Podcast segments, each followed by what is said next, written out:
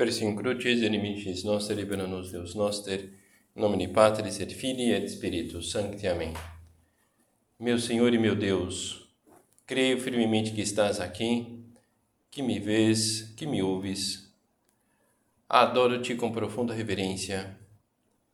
Peço-te perdão dos meus pecados e graça para fazer com fruto esse tempo de oração.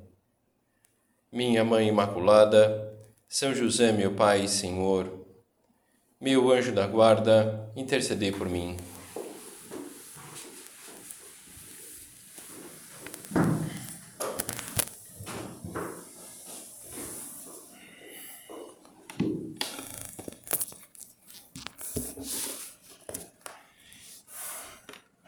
Hoje celebramos então uma igreja, uma festa grande para igreja, para a obra, nesse, nessa celebração do início dos trabalhos apostólicos, dirigido para as mulheres e para os sacerdotes diocesanos. Eu escrevi: Nunca haverá mulheres, nem de brincadeira no Opus Dei. Pouco tempo depois, no dia 14 de fevereiro de 1930, você vê que o nosso padre está fazendo referência ao 2 de outubro, do, de outubro de 28.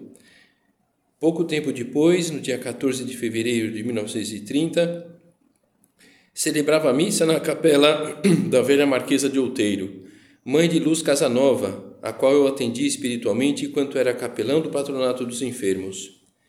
Dentro da missa, imediatamente depois da comunhão. Toda a obra feminina. Não posso dizer o que vi, mas sim que intelectualmente, com detalhe, depois eu acrescentei outras coisas ao desenvolver a visão intelectual, captei o que seria a seção feminina do Opus Dei. Agradeci e ao mesmo tempo fui falar com meu confessor, Padre Sanches. Ele me escutou e me disse que isto era tão de Deus como o resto. Talvez sempre, sempre para algumas pessoas desconcerta um pouco esse. Eu escrevi Nunca haverá mulheres, nem de brincadeira no Opus Dei. Então, talvez o, uma explicação pode ser essa.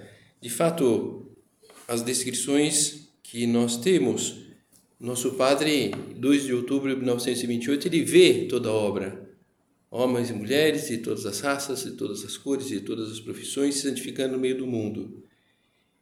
E ele em algum momento escreve lá no seu diário: as mulheres, nunca haverá mulheres. Talvez é, o nosso padre pensava que alguma mulher teria que vislumbrar e ver a santidade no meio do mundo das mulheres. É, as instituições da igreja, aquele, o contexto que o nosso padre vivia, tinha presente, dentro do contexto das instituições da igreja, os homens, para os homens, era fundada uma instituição por um homem, para as mulheres, uma mulher. Talvez fosse nesse contexto que o nosso padre comentava isso.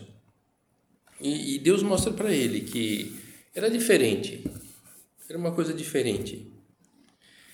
Depois, em 1943, na mesma data, o nosso padre enxerga como os padres diocesanos poderiam participar dos apostolados do Opus Dei, aqueles que não eram membros de nenhuma instituição religiosa, por isso não tinham uma espiritualidade, um carisma próprio para alimentar a sua vida espiritual. Bom, ele, ele tem o carisma do padre diocesano, é verdade, mas a concretização de uma espiritualidade ajuda muito o sacerdote na sua relação com Deus.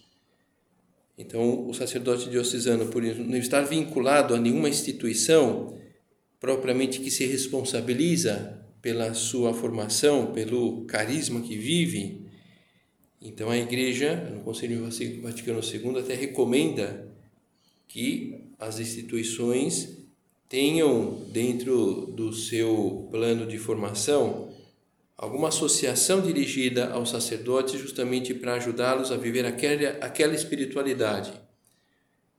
Mas antes, o nosso Padre já enxerga a Sociedade Sacerdotal da Santa Cruz. antes, digamos assim, dessa orientação que se dá no Concílio Vaticano II. Bom, então, um dia para agradecer a Deus pelo alcance, pela eficácia do trabalho realizado pelas mulheres da obra e por, pelos sacerdotes, que com seu apostolado pessoal oferecem um caminho de santidade para muitas pessoas. E creio que percebemos como a falta desses apostolados, como nós notamos, lembro lá no começo de, de Porto Alegre, as mulheres, eu, não, eu não, não saberia dizer exatamente, mas eu creio que um, um centro estável, creio que foi um ou dois anos depois que nós começamos o nosso centro.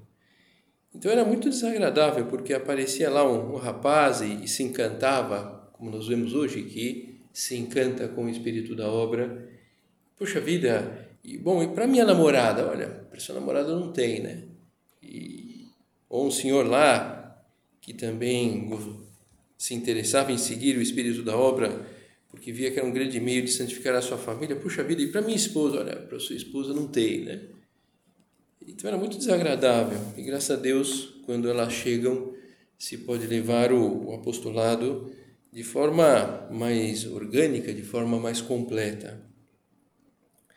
Então a festa de hoje que nós celebramos pode servir para em agradecimento a, a Deus olhar para os nossos interesses no relacionamento com o nosso Senhor.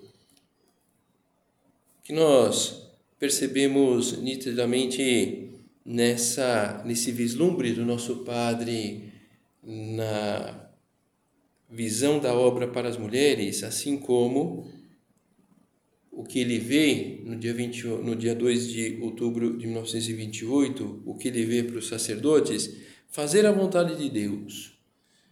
Fazer a vontade de Deus. Talvez uma forma até de agradecer a Deus por todos esses benefícios que Ele oferece à igreja, às almas, poderíamos pegar por esse viés a nossa, o nosso agradecimento a Deus.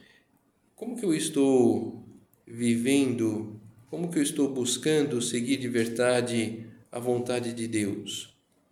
Como fez o nosso Padre no seguimento de Jesus Cristo.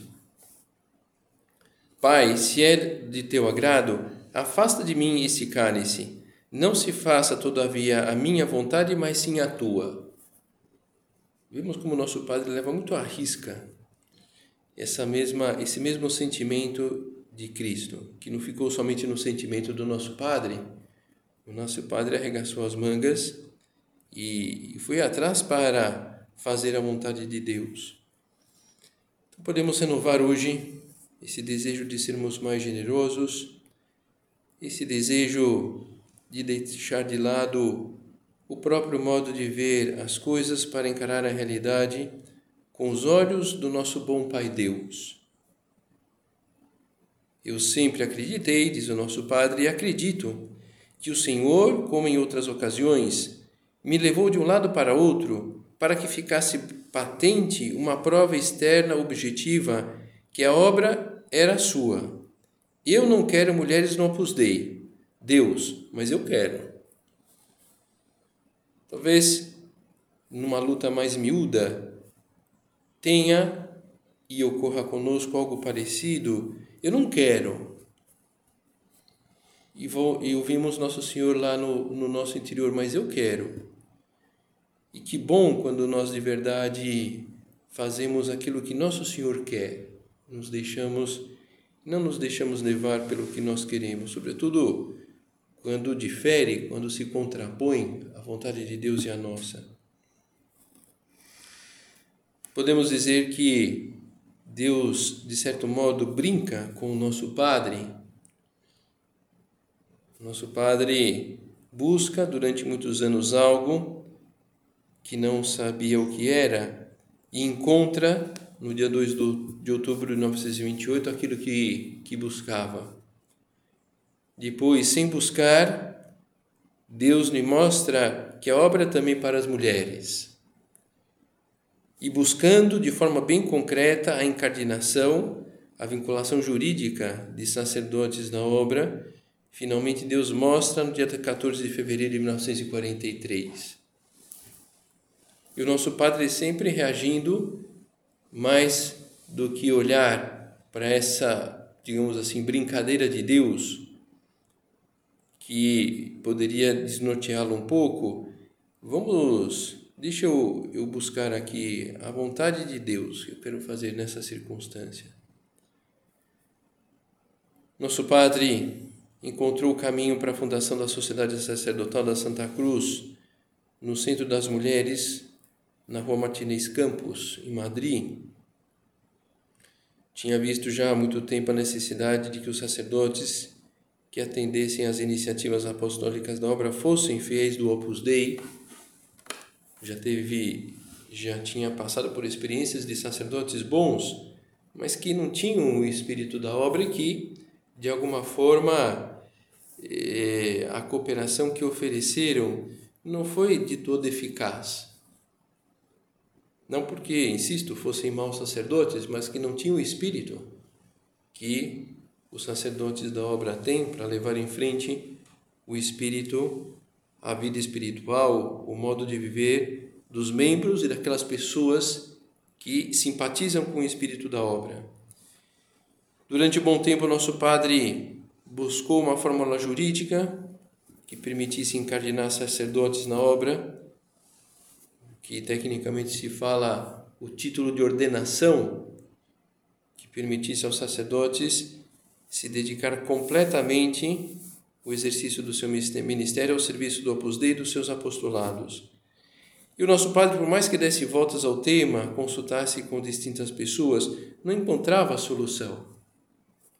Lembro-me das minhas conversas com Álvaro, dando voltas e mais voltas ao direito canônico, dos meus contatos com o bom bispo de Madrid, Dom Leopoldo, e nada. No dia 14 de fevereiro de 1943, comecei a missa buscando a solução jurídica para poder encardinar na obra sacerdotes. Levava já muito tempo tentando encontrá-la sem resultado. Naquele dia, intra-missa, dentro da comunhão, o Senhor quis-me que eu visse a Sociedade Sacerdotal da Santa Cruz. Mostrou-me inclusive o selo, a esfera do mundo com a cruz inscrita. Talvez pudéssemos aproveitar essa celebração, então, isso que já comentávamos, refletir um pouco junto com Deus como vai a nossa correspondência à vontade do Senhor. Vamos sermos mais generosos em oferecer a Jesus uma maior generosidade para identificar e colocar em prática a vontade divina essa vontade miúda, essa vontade de Deus para o nosso dia a dia. Bom, primeiro, talvez uma pergunta anterior para o nosso exame. Eu tenho de verdade o desejo de identificar-me com a vontade de Deus? Lógico, a, a resposta inicial, lógico que vai ser sim. Mas teremos de verdade esse desejo se nós analisamos não só o sentimento, digamos assim, de fazer a vontade de Deus, mas o que, quais são os meios que eu tenho colocado para que isso de verdade se dê na nossa vida? Que seria diferente disso? Essa mentalidade de, de ir levando, ir fazendo, propriamente coisas boas, não são que coisas ruins ou contrárias à, à fé, à nossa vocação, mas, mas um ir levando, que às vezes sim, é a vontade de Deus, outras vezes não é uma coisa má, mas é a minha vontade, que não é a de Deus, e aquela luta que vai entrando numa temperatura morna e que pode que pode nos de alguma forma fazer com que nós estacionemos e que esse nosso amor a Deus, ele a sua chama enfraqueça. Graças a Deus, nos meios de formação da obra, não faltam alto-falantes para escutar o que o Senhor quer de nós. e temos aí essas inúmeras, esses inúmeros momentos de encontro com o nosso Senhor ao longo do dia, quando nós paramos para realizar cada uma das normas do plano de vida, mais propriamente temos os tempos de oração, onde nosso Senhor de alguma forma está em uma expectativa de dizer-nos algo, de oferecer-nos algo, estão os meios de formação que nós participamos, estão as indicações da direção espiritual que nos chegam de forma bem concreta e pessoal. Por esses meios nós podemos enxergar, enxergar a materialização da vontade de Deus para cada um de nós.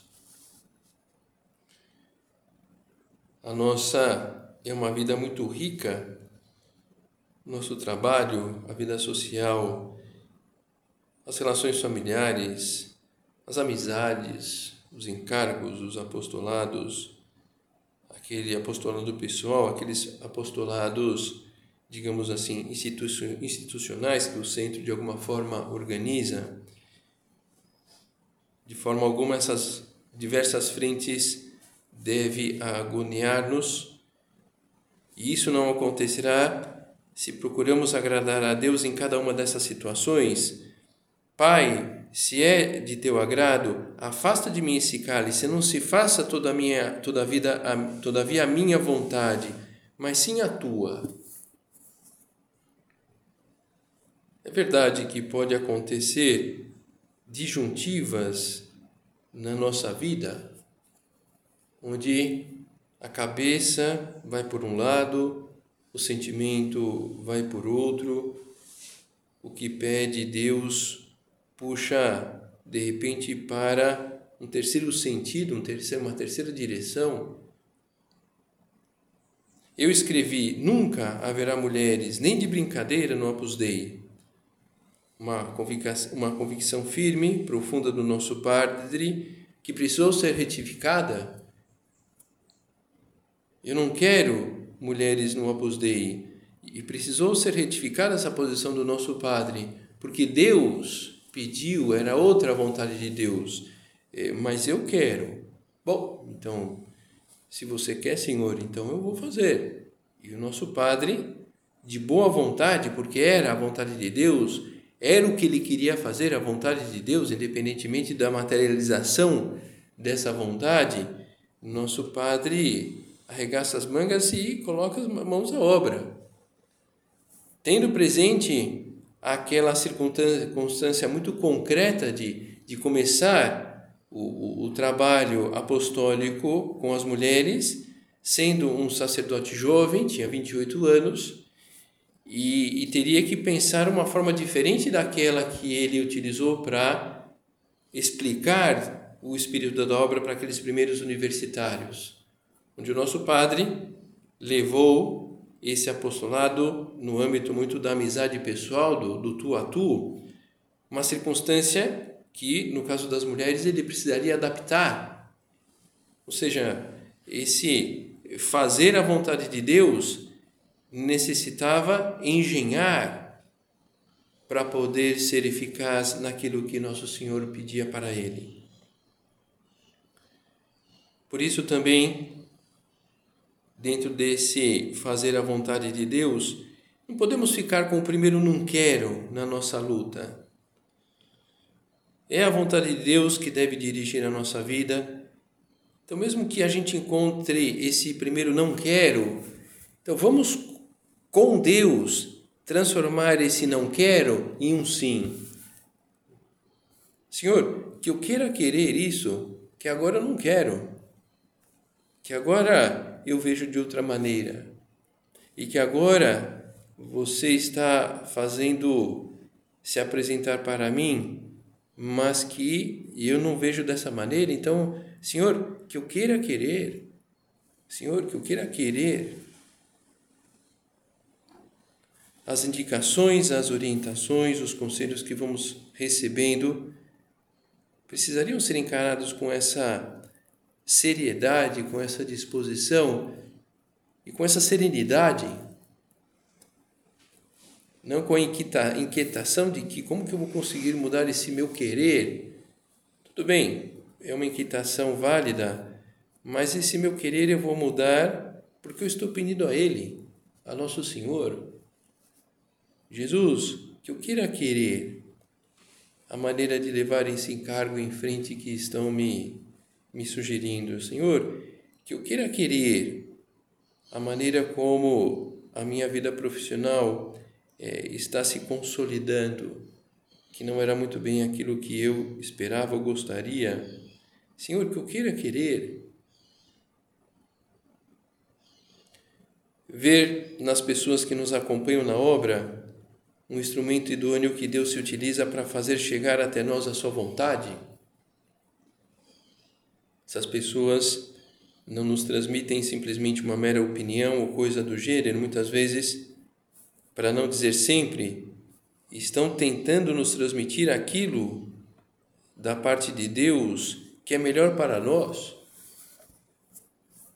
Logicamente, depois de rezarem por nós, talvez em alguma circunstância se aconselharem naquele tema que nós estamos precisando melhorar e que aquela pessoa quer ser mais assertiva na forma de nos orientar e rezam por nós e se aconselham e, e falam com Deus sobre aquilo que nós precisamos melhorar, qual é a vontade de Deus, falam sobre o nosso modo de ser, sobre uma forma de vida que não estamos indo por um bom caminho, ver nas pessoas que nos acompanham na obra o instrumento idôneo que Deus se utiliza para fazer chegar até nós a sua vontade. Confiar de verdade em Deus e na graça com que essas pessoas estão revestidas, tanto quando nos orientam em um plano apostólico, quando nos dizem algo mais de fundo, quando nos dão um conselho relacionado ao aspecto mais externo da nossa vida, a vontade de Deus ali, ali se formando. Poxa, mas é que essa pessoa não me entende, é que não me conhece exatamente, é que não sabe como eu sofro e tem a impressão que está se intrometendo. Olha, alguma vez será verdade essa percepção negativa, digamos assim. Mas com certeza não podemos ter outra ideia senão aquela de que, olha, estão tentando acertar, ajudar-nos, talvez ali sem muita efetividade. Então, nós falamos disso, na maior parte das vezes, também é verdade, serão tentações diabólicas. É, é o demônio querendo afastar-nos da vontade de Deus, que aquela pessoa está tentando transmitir-nos. Então, vamos aproveitar o momento de hoje para reafirmar o desejo de seguir as pegadas deixadas pelo nosso Padre. Nem mesmo diante de um fato sobrenatural, o nosso Padre confia em si mesmo. Ele vai se certificar se aquilo, o que é realmente a vontade de Deus. E olha aqui, o nosso Padre não era propriamente caracterizado por um temperamento de um homem seguro. Captei o que seria a seção feminina do Opus Dei. Agradeci e ao mesmo tempo fui falar com meu confessor, Padre Sanches. Ele me escutou e me disse que isto era tão de Deus como o resto. Nosso Padre leva para a direção espiritual, para junto com seu diretor espiritual enxergar o que era a vontade de Deus e abraça e adere àquilo.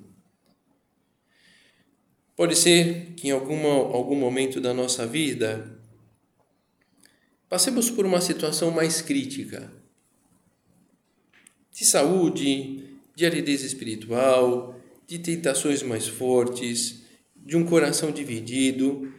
Nem por isso podemos deixar-nos levar pelo raciocínio de que, como me custa muito, não devo fazer. Pai, se é de, seu, de teu agrado, Afasta de mim esse cálice, não se faça todavia a minha vontade, mas sim a tua. Senhor, está complicado nessa situação agora que você está vendo fazer a tua vontade, que me parece que é por aqui, eu não consigo, ou eu não vejo. Senhor, que eu queira querer uma situação hipotética, o que teria acontecido se Cristo tivesse decidido seguir os seus desejos humanos? Não se faça todavia a minha vontade, mas sim a tua. Então, se nosso Senhor aqui tivesse feito a sua, não teríamos sido redimidos e estaríamos agora, talvez, cometendo as piores barbaridades do mundo. Vemos como nosso Padre foi muito cuidadoso nesse campo, não somente deixando de lado aquelas realidades contrárias ao que Deus lhe pedia, o que poderia ofendê-lo, mas também deixando coisas boas para dedicar-se ao que realmente interessava, ao que era a vontade divina. Aquilo que eh, nosso Padre deixa lá nos seus apontamentos íntimos, no, no retiro que ele faz em 33, ou seja, cinco anos de ter fundado a obra, três anos de ter visto a sessão feminina. Devo deixar toda atuação, mesmo que seja verdadeiramente apostólica, que não vá dirigida diretamente ao cumprimento da vontade de Deus, que é a obra. Propósito. Cheguei a confessar semanalmente em sete lugares diferentes. Deixarei essas confissões, exceto o grupinho de universitárias. Puxa vida, para o nosso pai deixar um grupo de pessoas que iria confessar deve, é, é, duro. É duro, né? Digo, né? pensando aí, né, nós os sacerdotes, deixar um lugar que você vê que é pujante ali, você deixar de atender, poxa, é duro. O nosso padre deixa seis lugares para se concentrar naquele que havia as universitárias e assim ele poderia de alguma forma, através da direção espiritual, ver, oferecer o espírito da obra para aquelas mulheres. Estamos aqui falando com Deus sobre a luta por seguir a sua, a sua vontade, uma vontade que pode apresentar-se algumas ocasiões em posição contrária ao que nos parece e que nós pensamos. E alguma pessoa que comete alguma injustiça conosco e, e eu, meu primo, um primo seria tratar mal, mas não, poxa, não é a vontade de Deus aqui uma atitude que nos agrada, boa em si mesma, mas que nos instiga ao pecado. Então eu tenho que dirigir os meus desejos para outro caminho. Uma linha de pensamento que dá margens a posturas que nos desviam dos valores cristãos. Eu vou pedir ao Senhor, Senhor, a tua vontade, não a minha. Pode ocorrer também que algumas vezes demoremos em identificar exatamente a vontade de Deus, o caminho a seguir, como ocorreu com o nosso padre, que não tinha claro como fazer para ter os sacerdotes na obra. Lembro-me das minhas conversas com Álvaro, dando voltas e mais voltas ao direito canônico, dos meus contatos com o bom bispo de Madrid, Dom Leopoldo, e nada. Nesse campo também, como fez São José Maria, precisamos dar voltas com Deus sobre aquilo que nos inquieta e pedir luzes, rezar sobre o tema, trabalhar, como se, será que Deus espera que eu me posicione neste assunto? Como eh, eu agrado da melhor, melhor, melhor maneira possível a Deus nessa situação? Se nosso padre tivesse ficado parado, angustiado diante do que não tinha solução possível, não teríamos sacerdotes na obra? Quando lutamos por ser santos, o fio da nossa vontade se entrelaça com o fio da vontade de Deus e juntos formam um tecido único, uma só peça que é a nossa vida. Esse tecido precisa se fortalecer, sendo cada vez mais compacto, até chegar o momento em que a nossa vontade se identifique com a de Deus, de tal modo que não sejamos capazes de distinguir o que é nosso desejo e o que é de Deus, porque os dois querem o mesmo. Esse é o ponto. Todo esse exercício da busca da vontade de Deus, logicamente, em primeiro lugar, porque é aquilo que mais agrada, e se eu quero amar Nosso Senhor, eu vou procurar aquilo que mais o agrada, mas nós chegaremos a isso. Olha, os dois querem o mesmo. Eu já não sei o que é minha vontade, o que é de Deus. E para fortalecer a vontade, uni-la à de Deus, são vários os caminhos, e com isso nós vamos terminando conversar com Deus. Então, todo a importância da nossa do nosso diálogo com o nosso Senhor na oração mental. A Eucaristia, o meio mais rápido, eficaz nesse sentido, nós estamos com o próprio Deus em corpo, sangue, alma e divindade, exatamente como ele estava na cruz, como ele estava no momento que ele nasce em Belém, como ele estava naquelas conversas com os apóstolos durante a vida pública. E de alguma forma encaminhar nossas amizades para que as pessoas também se relacionem de alguma forma com Cristo, nessa perspectiva de eh, procurar a vontade de Deus em cada momento circunstância da sua vida, aquilo que mais agrada a nosso Senhor. Nossa Senhora, modelo de identificação com a vontade de Deus, vamos pedir, vamos pedir-lhe que que mova a nossa inteligência, a nossa vontade, para que vejamos e queiramos, como fez o nosso Padre, aquilo que Jesus nos mostra em cada momento.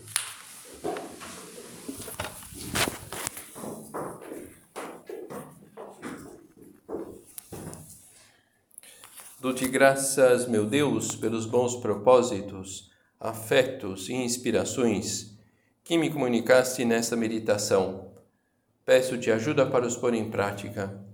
Minha Mãe Imaculada, São José, meu Pai e Senhor, meu anjo da guarda, intercedei por mim.